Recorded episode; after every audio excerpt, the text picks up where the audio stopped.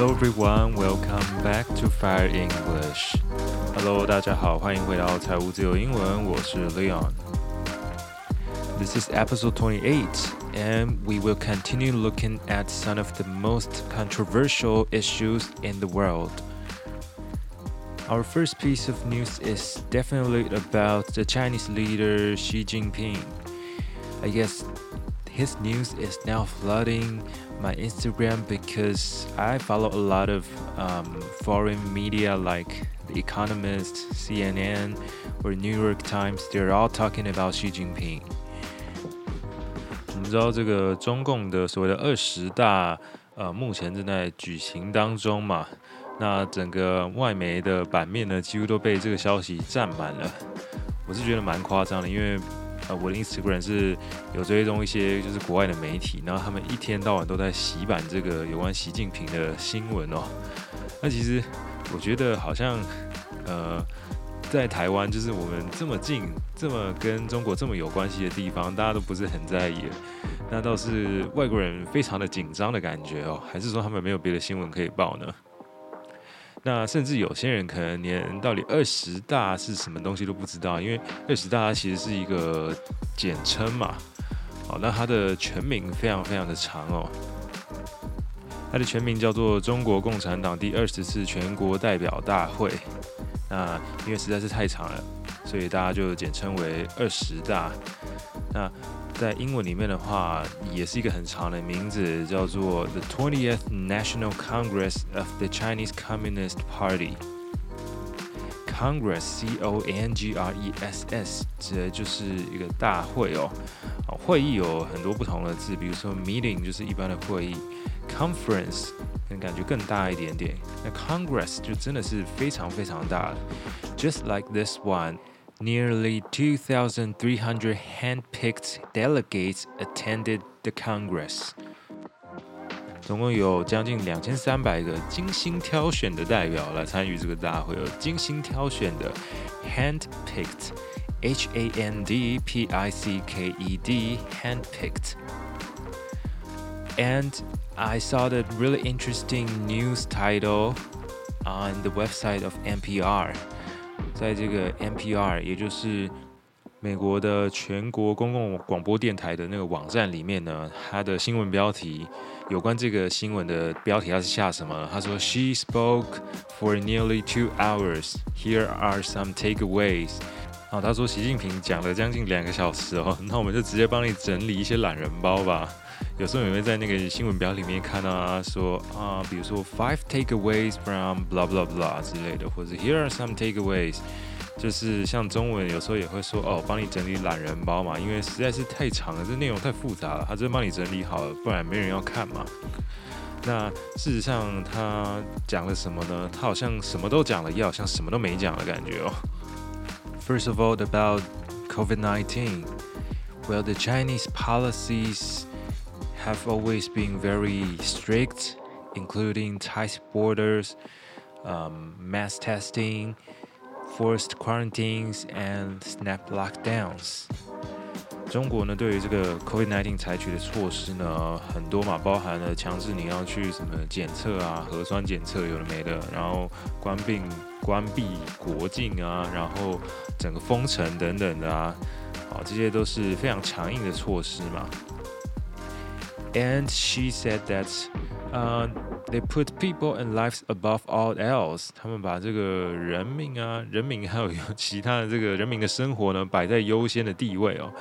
哦，真的是真的眼睛讲干话啊？没有，就是呃呃，怎么讲呢？就是在这种大会上，总是要讲一些好听的话嘛。毕竟他在这个大会很主要的目的，外界推测呢，他是想要继续掌权嘛，继续延续他的这个权力哦，所以他必须就是把自己的政策讲好一点点啊。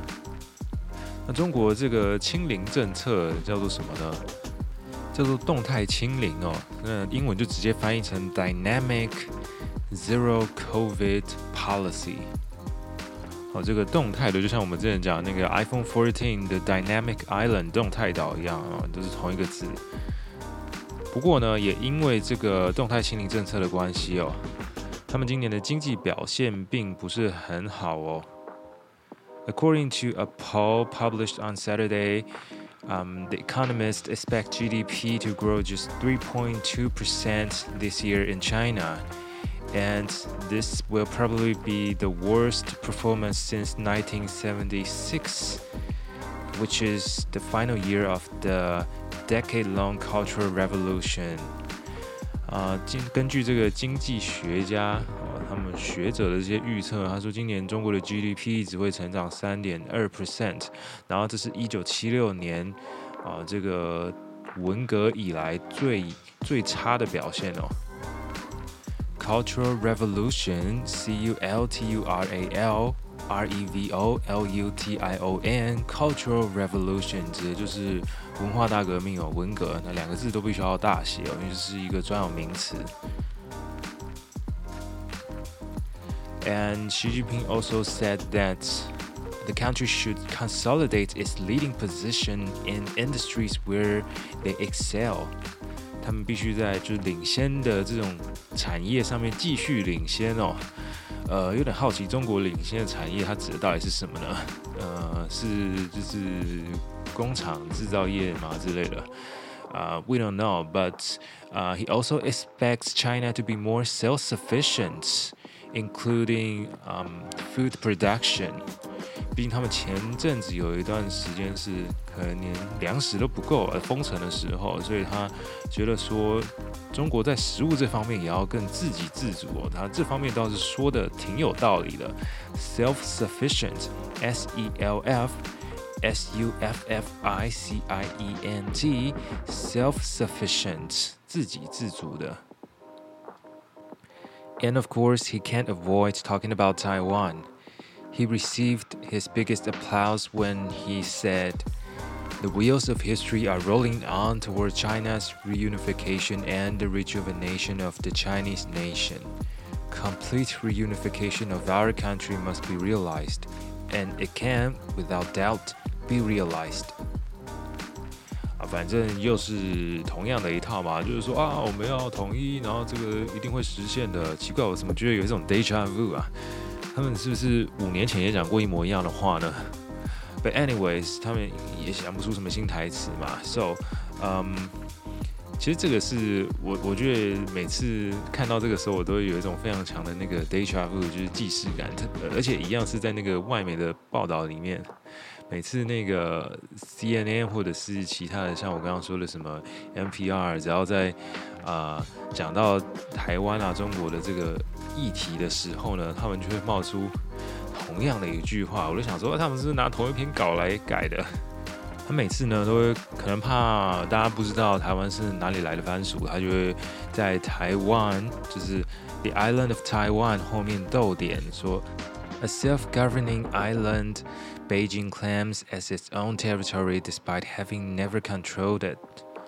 他都会在后面加注说：“哦，这个北京啊、应该说台湾是啊、一个独立的岛屿，但是北京呢，啊、说台湾是他们的啊、虽然北京从来没有掌权过，等等的这种加注哦，固定的台词这样。”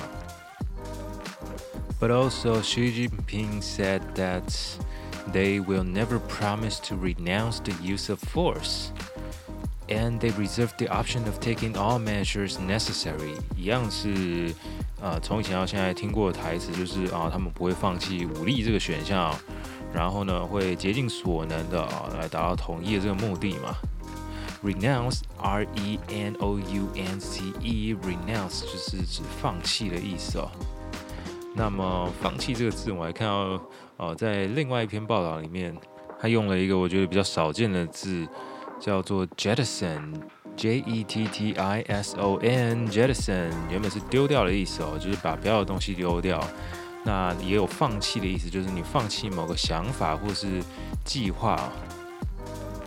But anyways, I guess just like we mentioned last week, uh, most Taiwanese are apathetic。大部分的台湾人其实不怎么在乎的。那么另外一篇新闻呢，我们来看到中国的好邻居俄罗斯呢。According to Russian news agency, at least 13 people died when a fighter jet crashed on Monday into a nine-story building in the Russian port city of Yesk after suffering engine failure。礼拜一的时候，有一架俄罗斯的战机坠毁了，而且它是直接撞进了一栋九层楼高的民宅里面哦。The jet ignited, blaze and engulfed the apartment building。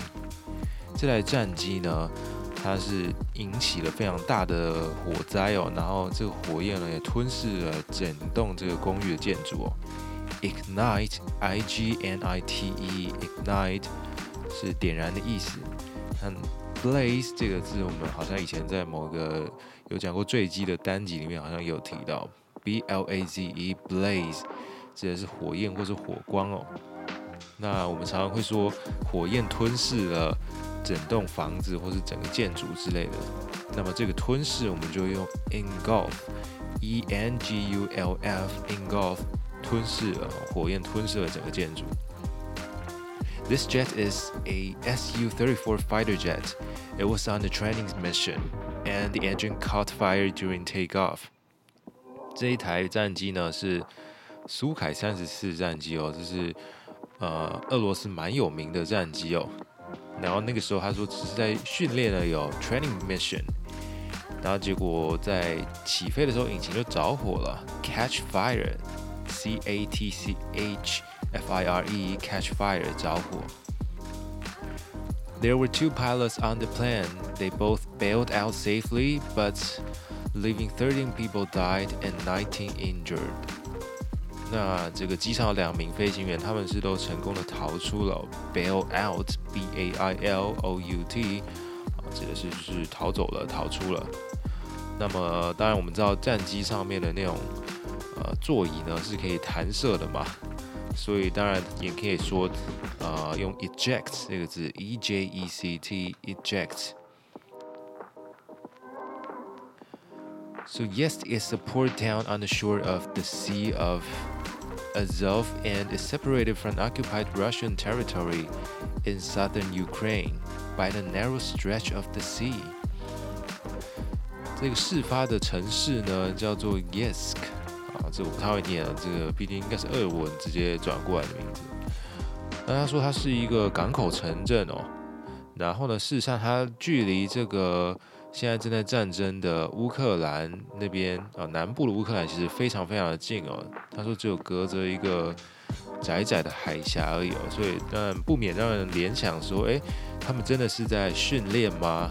或者说训练完之后他们就要赶去乌克兰之类等等的。好，所以其实，在那个一些新闻报道的那个 YouTube 下面留言。很多人就开始怀疑说，哦，是不是因为这个俄罗斯最近开始大规模的这个征兵，所以其实这些呃战机的飞行员他们也是临阵就上场了，他们其实也不是很专业的飞行员啊。For example, someone said, "I see the new conscripts are already making an impact." 他觉得新来的这些征兵的士兵呢，已经开始带来一些冲击了。天哪，这个好地狱梗哦！好，那不过有一个很重要的字叫 conscript，c o n s c r i p t，conscript 指的是就是被征召进去的那种士兵哦。那因为征兵制这个名词就叫做 conscription，c o n s c r i p t i o n，conscription。那甚至还有人说，One month ago the jet pilot was a bus driver。那就是大家的竭尽所能来嘲讽这个俄罗斯嘛。那还有更激烈的，有人说，Excellent。Hopefully the rest of the Russian Air Force follow suit。这是太棒了，希望其他的俄国的飞行员呢也有样学样，一起把飞机撞烂哦。这个人应该是。呃，乌克兰人吧，是不是？还是他？不然他就是很讨厌俄罗斯的一个人。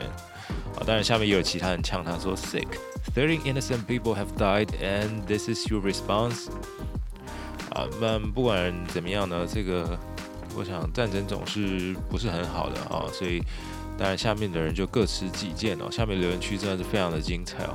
不过那个影片本身也是蛮精彩的，大家可以去看一下。那个火灾真的是非常非常大哦，然后就直接撞进了那个。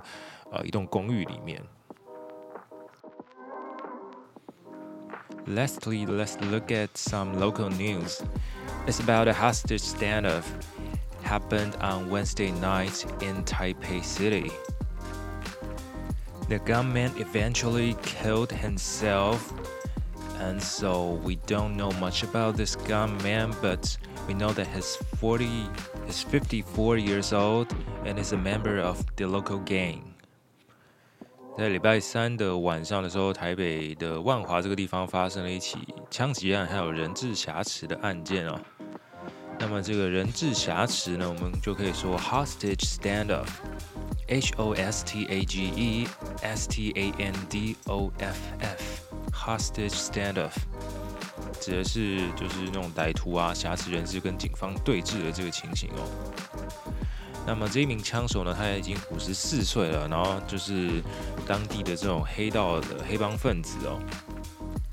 So first of all, this gunman arrived at the residence on Hanko Street to meet with another two gang members. And after a disagreement, the gunman shot the other two men. And then he went to a temple nearby looking for the vice chairperson. and since the chairperson, the vice chairperson refused to help him, he also shot him. And then he fled to a storefront across from the temple and took four hostage. One of the hostages was the vice chairperson's daughter. She was first released and she came out from the storefront holding a white flag telling the, the police that um, the gunman was going to kill himself, was going to commit suicide.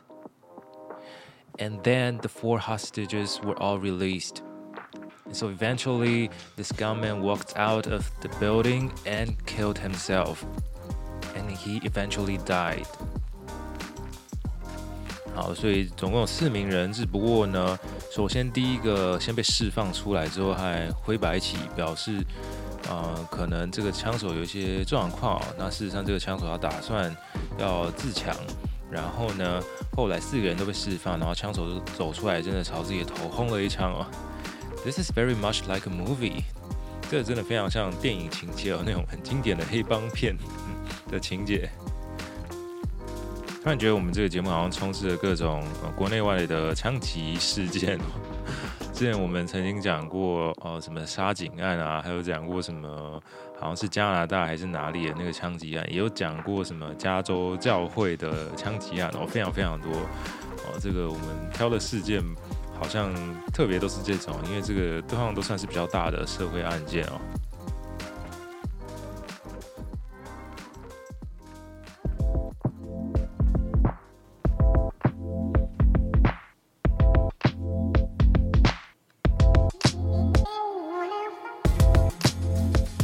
For the second part of the program, let's talk about phrasal verbs.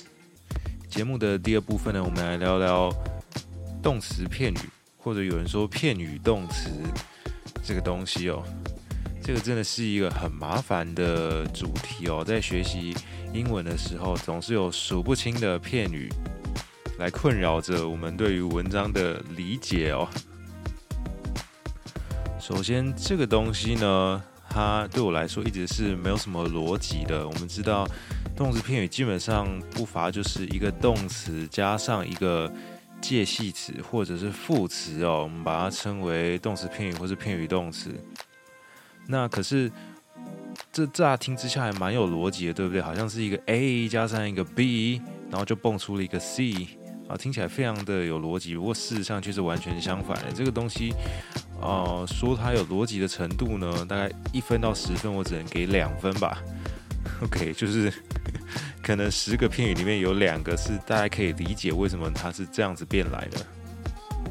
所以我一直在想说，这种东西到底要怎么记会比较好呢？其实我一直以来都是，呃，反正就把它当成背单词一样，就是能记多少记多少，我没有什么特别的方法。那不过最近我就一直在想说，到底有没有什么方法可以让你多记一点点？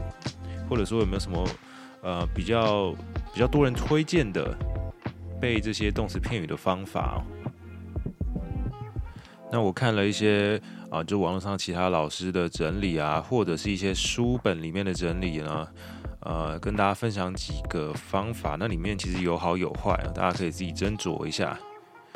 那其实讲到书本哦，先先开岔一下，就讲到书本动词片语的书，在台湾其实选择蛮少的，不多。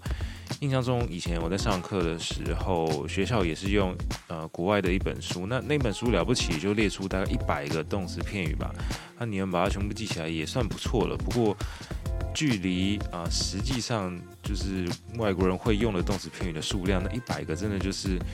啊、就是大概就是冰山一角而已哦，还是远远的不够的。好，那讲回来，呃，一些书上或者网站分类的方法呢，你可能会很常看到，他把同一个动词不同的动词片语条列出来。比如说，他今天要讲的是 get，那他就开始列，比如说 get up，get through，get over，点点点的哦，get 加上各种不同的介系词，他都把它条列出来。那这个有什么好处呢？好处我觉得比较少，大概就是你去考语检的时候，他可能也会用这种形式把它放在选项里面。那我觉得坏处反而是比较多的，因为这样子列出来之后，坦白说，你这样一看过去，你看得出它有什么差别吗？假设你都不认识 get up，你也不认识 get through，你也不认识 get over，那你光看着 up、through 还有 over 这几个。词呢，你也搞不清楚，那它合起来是什么意思嘛？所以其实这种方法呢，看似好像很有条理，不过事实上，我觉得在记忆上没有很大的帮助，因为它没有办法透过一个很有逻辑的方式来帮助你记忆哦。那有另外一种方法是什么呢？就是反过来，它不是用动词来分类，它反而是用后面的这个介系词或是副词来分类哦。呃，假设他今天要讲的是啊、呃、up 这个介系词，好，那他就开始列有什么什么 up，比如说像刚刚讲的 get up，或者是 catch up，或者是什么 sure up 等等等很多很多的 up，他都把它列在一起。这个方法可能稍微好一点点哦，它呃大部分人称为这个叫做用 particle 来分。分类哦，这个动词片语后面的这一部分哦，就是它后半段的介系词还有副词，那个叫做 particle。当然，这个是一个专有名词，我想呃大家也不用记，因为反正记了也没有什么用，也不会帮助你记比较多动词片语哦。好，所以用过用这种方式来呃列表呢来记呢有什么好处呢？就是可能是另外一种逻辑思维啦，但是我觉得呃。也不是百分之百适用哦。支持这一派理论的人觉得说，假设呃 up 这个意思呢有向上的意思，那像刚刚讲的 get up，它为什么是 get up？因为你要起床嘛，那你起床的时候你人会往上嘛，对不对？你会坐起来。那像刚刚讲的 catch up，啊有赶上的意思，可能呃 up 有往上的意思，你可能会比较好连接。或者像我刚刚最后讲的，shore up 有支持支撑，它有一个往上拖的感觉，这个意思。所以这种方法呢，可能是比较有逻辑的哦。你会比较了解说后面为什么是接 up。不过其实这不是百分之百适用的，因为其实那个动词片语有很多很多的意思，它在不同的情境里面，它可能会有其他不同的意思，不一定刚好接 up 的它都是有这个向上的意思哦。有些时候你还是会遇到一些动词片语，它你一查字典就说，哎，啊，什么是这个意思？跟 up 感觉一点关系都没有。好，所以之后呢，又有人提出了第三种方法，叫做透过主题 topics 的方式去分类哦。这个其实就像我们之前讲的那些背单字的技巧，就是你要跟你的生活去连结嘛。假设你今天有一个嗯。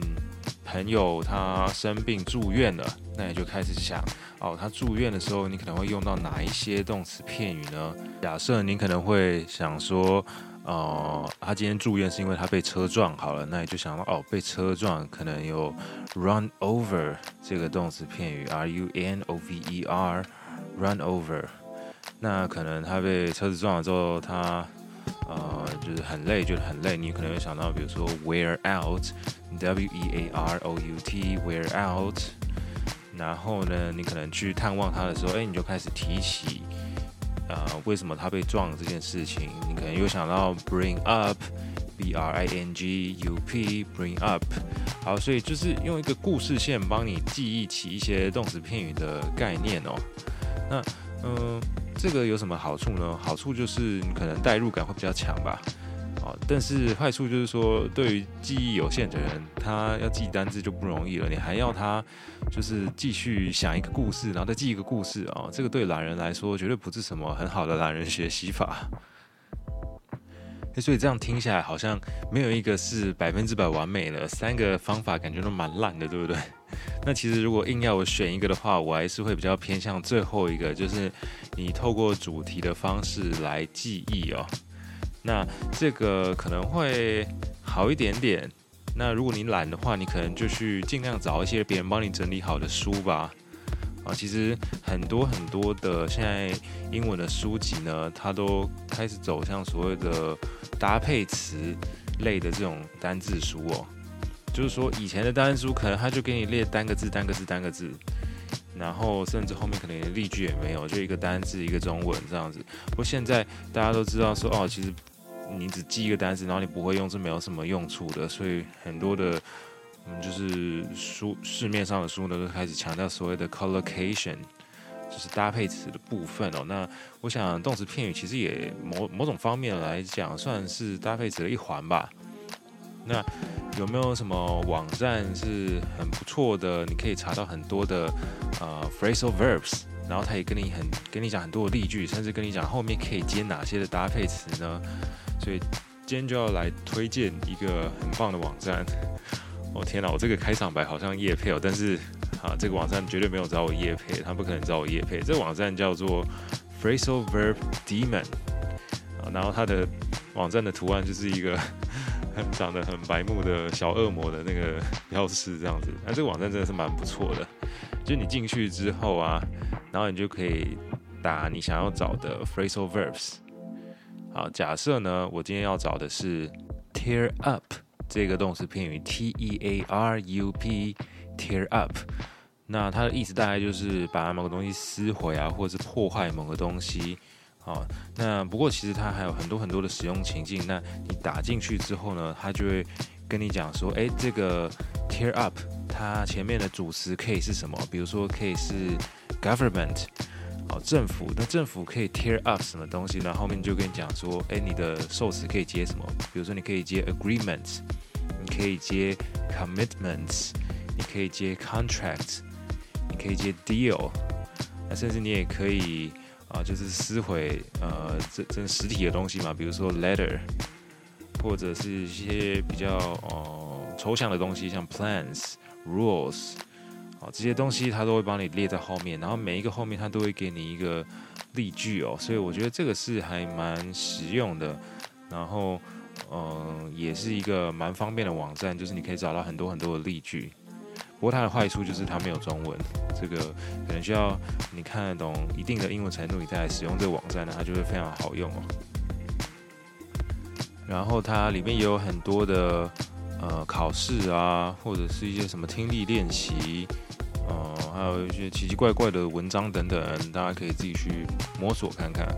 然后它的界面呢，相较我们之前有推荐过大家的那个 Oxford 的 Collocation Dictionary 来说呢，它的界面算是非常的现代化，不会很老这样子。So I guess that's all for our program today. If you like the program, don't forget to share it with your friends. I'm Leon. See you next week.